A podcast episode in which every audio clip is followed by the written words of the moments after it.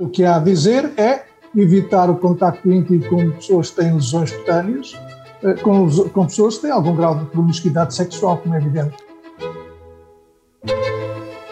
Viva! Está com o Expresso da Manhã. Eu sou o Paulo Baldaia.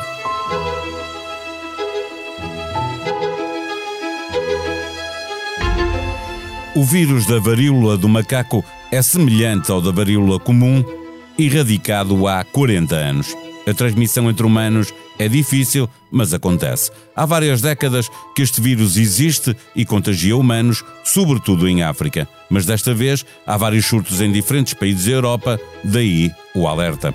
A transmissão pode dar-se por uma ferida, pelo trato respiratório e pelas mucosas da boca, olhos ou nariz, mas é necessário que exista um contacto prolongado. Para saber do que falamos, quando falamos de varíola do macaco, conversamos com o professor Fernando Maltês, diretor do Serviço de Doenças Infecciosas do Hospital Corri Cabral. O Expresso da Manhã tem o patrocínio do AGE. Tudo o que os jovens precisam para o dia a dia. Uma conta, cartões e uma app. Banco BPI SA. Registado junto do Banco de Portugal sob o número 10. Viva professor Fernando Maltês. No passado, estes surtos de varíola dos macacos eh, apareceram com alguma frequência, mas muito concentrados no continente africano. Desta vez é diferente? Desta vez é diferente. Desta vez uh, o que estamos a assistir, o quadro clínico, o quadro epidemiológico, uh, não coincide exatamente com aquilo que conhecemos ou com aquilo que lemos e estudamos.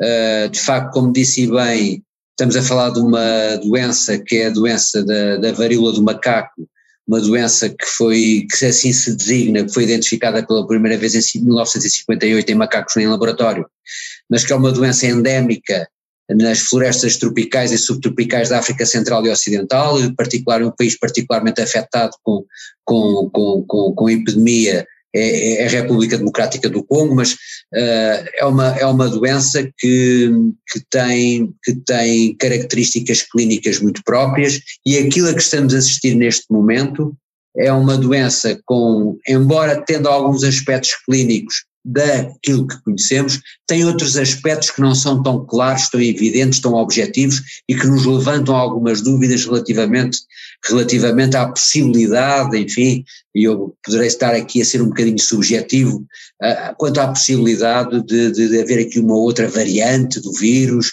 haver aqui uma outra uh, razão epidemiológica para o vírus, porque de facto os casos que até agora detectámos para além dos aspectos clínicos, também em termos epidemiológicos, não constatamos ainda uma rede que une, uma ligação epidemiológica que, que une todos os doentes, uma fonte epidemiológica que sirva para todos os doentes. Portanto, os casos estão em investigação, estão em clarificação e, portanto, até agora e eu, eu, gosto sempre de recordar isto, eu nunca na minha prática clínica vi à minha frente um doente com varíola de macaco, portanto aquilo que eu conheço é dos livros, é aquilo que eu conheço das experiências que aconteceram nomeadamente em 2003 nos Estados Unidos da América, nomeadamente no continente europeu, na União Europeia a partir de 2018 no Reino Unido, aliás na União Europeia tanto quanto sei, os primeiros casos de varíola de macaco aconteceram em 2018 no Reino Unido, até aí nunca tinha aparecido na Europa, portanto não tenho um conhecimento objetivo, local, in loco uh, do, dos casos, é, é aquilo que eu estudei,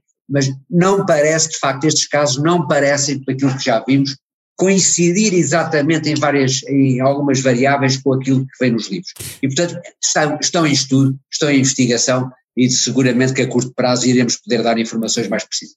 Não, não, não sendo totalmente eh, coincidentes, eh, pode haver alguma alteração no processo de contágio destes vírus, por exemplo? No modo como, como contagia? Obviamente que os, os, virologistas, os imunologistas, os epidemiologistas irão certamente debruçar sobre o assunto e estudar o assunto a fundo. Uh, de qualquer das formas, uh, até ao momento não há aqui nenhuma, nenhuma evidência de que a transmissibilidade seja diferente daquela que é descrita para o vírus, do, do, para o vírus da varíola do macaco. Não está aqui em causa uma diferente forma de transmissão.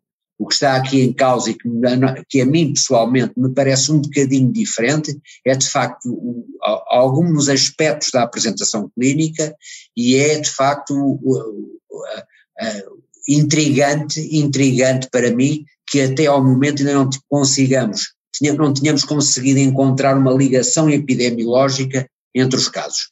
Uh, quanto à transmissibilidade, está descrito que a transmissibilidade nesta varíola do macaco uh, não é muito importante, não é muito, muito, não é uma transmissibilidade uh, muito elevada, eu digo, exemplo, o RT, neste caso da varíola do macaco RT é, é, mais baixo do que é, por exemplo, da, da SARS-CoV e, da, e da infecção e da, da, na Covid-19. Portanto, a transmissibilidade é baixa, não é de maneira nenhuma a mesma transmissibilidade da varíola, da varíola, da varíola dos humanos, Uh, e, portanto, mas a forma de transmissão que nós estamos a admitir nestes casos que detectámos é exatamente a mesma. É exatamente a Sim. mesma. O que nos surpreende, repito, é alguns aspectos clínicos e é o facto de ainda não termos encontrado uma explicação, uh, uma explicação completamente clara relativamente à epidemiologia. Eh, já lá vamos à questão de, de, da varíola comum eh, que estava a referir, porque estou, de certa maneira, a tentar perceber o que, o que me quer dizer e perguntar-lhe se a relevância que têm os primeiros casos deste surto terem sido entre pessoas que tiveram relações sexuais com pessoas do mesmo sexo, ou seja, homens com homens, não é assim tão significativo como, como podia parecer à primeira vista essa relevância? Repare, a investigação epidemiológica que nós fizemos não permite concluir que estes casos que, que efetivamente uh, são todos uh, encontrados em homens que tiveram sexo com homens, não permite concluir que eles tiveram relações sexuais entre eles.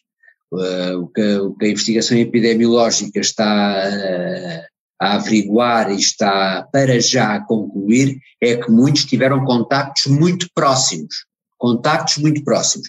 E a transmissão pessoa a pessoa não implica o contacto sexual, nem a relação sexual. A transmissão pessoa a pessoa pode ser o contacto com fluidos orgânicos, pode ser o contacto com as lesões cutâneas, portanto o contacto deste próximo, próximo de corpo com corpo. Não implica, obviamente, uma relação sexual, não é obrigatório.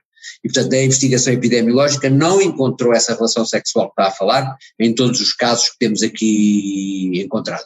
E, portanto, é uma, é, esse aspecto repito, continua a ser investigado até às últimas consequências. Finalmente, Sr. Professor, estava há pouco a falar da varíola comum, da varíola humana, ela foi erradicada no início da década de 80, há uma divergência entre os CDCs europeus e americanos sobre, neste capítulo sobre a utilização de antivirais ou, ou, ou, ou outros tratamentos, uh, uh, o que há para fazer aqui, nesta altura, em sua opinião, passa por utilizar uh, o que existe em relação a, a para, para curar a varíola? Não existe nenhum medicamento, nenhum antivírico eficaz, nenhum antivírico com provas dadas de que é eficaz em inibir a replicação do vírus.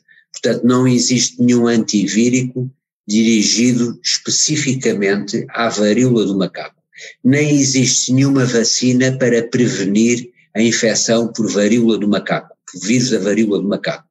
O que existe sim, existem alguns fármacos, e nomeadamente o único fármaco até hoje aprovado para tratamento da varíola, entre aspas, humana, foi um medicamento aprovado pelo FDA, que o FDA recomenda que se possa utilizar na varíola do macaco mas com resultados, eh, eu diria, resultados uh, duvidosos, resultados duvidosos. Portanto, é um medicamento que se está a aproveitar foi aprovado para a varíola no homem, que se está a aproveitar para eventualmente, e que foi já aproveitado para utilizar na varíola do macaco. Não existe nenhum antivírico com provas dadas de eficácia na varíola do macaco. Da mesma forma, a vacina. A vacina da varíola confere, quando os doentes estão vacinados, parece conferir algum grau de proteção, mas não os 100%. Isto também depende um bocadinho do tipo de variante que estamos a falar, porque a variante, eh, o vírus da varíola do macaco tem, tem duas variantes. Tem uma variante que se escreve chamada variante da bacia do Congo, que é mais agressiva, e tem uma variante menos agressiva da África Ocidental, e portanto parece até que é o que está em causa dos exames, eh, eh, dos exames moleculares que se fizeram, o que está em causa neste momento parece ser a variante menos agressiva uh, e, e, provavelmente até uh, a eficácia desse tal medicamento variará consoante uh, a variante. Não sei, não tenho experiência com a utilização do fármaco, sei que de facto esse fármaco está a ser, pode ser aproveitado porque foi, aprove, porque foi aprovado pelo FDA para o tratamento da varíola no homem e eles recomendaram que se pudesse eventualmente usar na, na, na varíola do, do, do macaco. Mas não há medicamentos, não existem medicamentos com eficácia comprovada, nem vacina com eficácia comprovada. Das primeiras explicações que surgiram na comunicação social, a recordar que doença é esta, a que causou maior perplexidade foi a de Vítor Duque, presidente da Sociedade Portuguesa de Virologia, na CNN, que ouvimos no som de abertura deste episódio, por ter feito uma associação descuidada sobre a relação destes primeiros casos no nosso país com a homossexualidade, transportando-nos de imediato para os anos 80 e 90, quando se cometeu o mesmo erro com a SIDA. Bruno Maia é médico, neurologista em Lisboa, assumidamente de esquerda, ativista de várias causas, entre as quais os direitos LGBTI, e na área do VIH. Foi a ele que resolvemos pedir um contraponto às palavras de Vítor Duque os técnicos de saúde, as autoridades de saúde têm uma responsabilidade quando passam uma mensagem para o público. E a escolha das palavras é absolutamente fundamental. Portanto, quando nós dizemos que há uma, uma possibilidade de uma epidemia de homossexuais, estamos obviamente a dizer o que é à restante população que eh, estamos perante uma infecção um vírus que está restrito a um grupo de pessoas. Para além disso, o presidente da Sociedade eh, de Virologia eh, veio falar em outras coisas, veio falar em promiscuidade, usou a palavra promiscuidade, um, aplicado a um vírus que se transmite por contacto de pele ou por gotículas respiratórias. Portanto, para além de ser cientificamente desadequada, a utilização da palavra promiscuidade ou epidemia de homossexuais, passa uma mensagem errada. E isto já foi feito nos anos 80 e nos anos 90 com a questão da SIDA.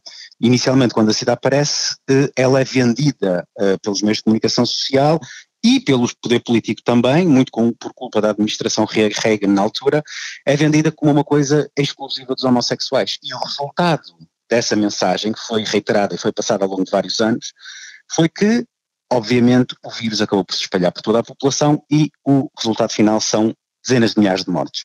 Não é uma questão de grupos de risco, não é uma questão de ser uma epidemia de homossexuais, é um vírus, pode afetar qualquer pessoa, que neste momento em específico está a afetar homens que têm sexo com homens. Quais são as grandes vantagens de, de se dizer a verdade e de se ter cuidado com a linguagem? O ter cuidado com a linguagem eh, permite que se, que se, passe a mensagem correta, obviamente, um, e que não se dê a ideia de que há uma parte da população que está protegida porque não está. E eh, dizer-se a verdade e os factos como é que eles são também nos permite às autoridades de saúde delinearem estratégias dirigidas. Se neste momento nós temos homens que têm sexo com homens, que são aqueles que estão a ser infectados, então de facto a DGS tem de tomar medidas específicas de prevenção dirigidos às pessoas eh, que se identificam como homens que têm sexo com homens. Em resumo, a escolha das palavras foi no mínimo antiquada, no máximo foi discriminatória, sim, um, mas isso não nos pode fazer esquecer que há uma realidade que nós temos de transmitir à população com cuidado, com clareza e com verdade, sobretudo, sem discriminar e, sem, uh, uh, e ao mesmo tempo também sem esconder aquilo, aquilo que é sem esconder que é entre homens que têm relações sexuais com outros homens que se detectaram os primeiros casos da varíola dos macacos em Portugal, mas igualmente sem discriminações e sem levar ao engano todos os outros grupos da população que se podem julgar falsamente protegidos.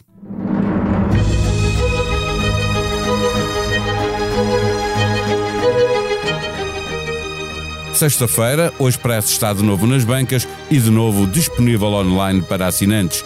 Na primeira página, com grande destaque, as questões da educação.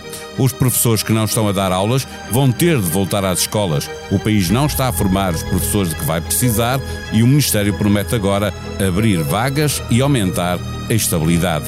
Para os mais novos, a promessa de António Costa de creches gratuitas fica a meio caminho, ou seja, não vão ser para todos como era suposto. O setor da educação está também na capa da revista, como o WhatsApp está a agitar as escolas. A tecnologia aproximou os pais do ensino, mas nem tudo está a correr bem e quem paga são os professores. A sonoplastia deste episódio foi de João Luís Amorim. Tenham um bom dia, um bom fim de semana. Nós vamos voltar segunda-feira. Até lá.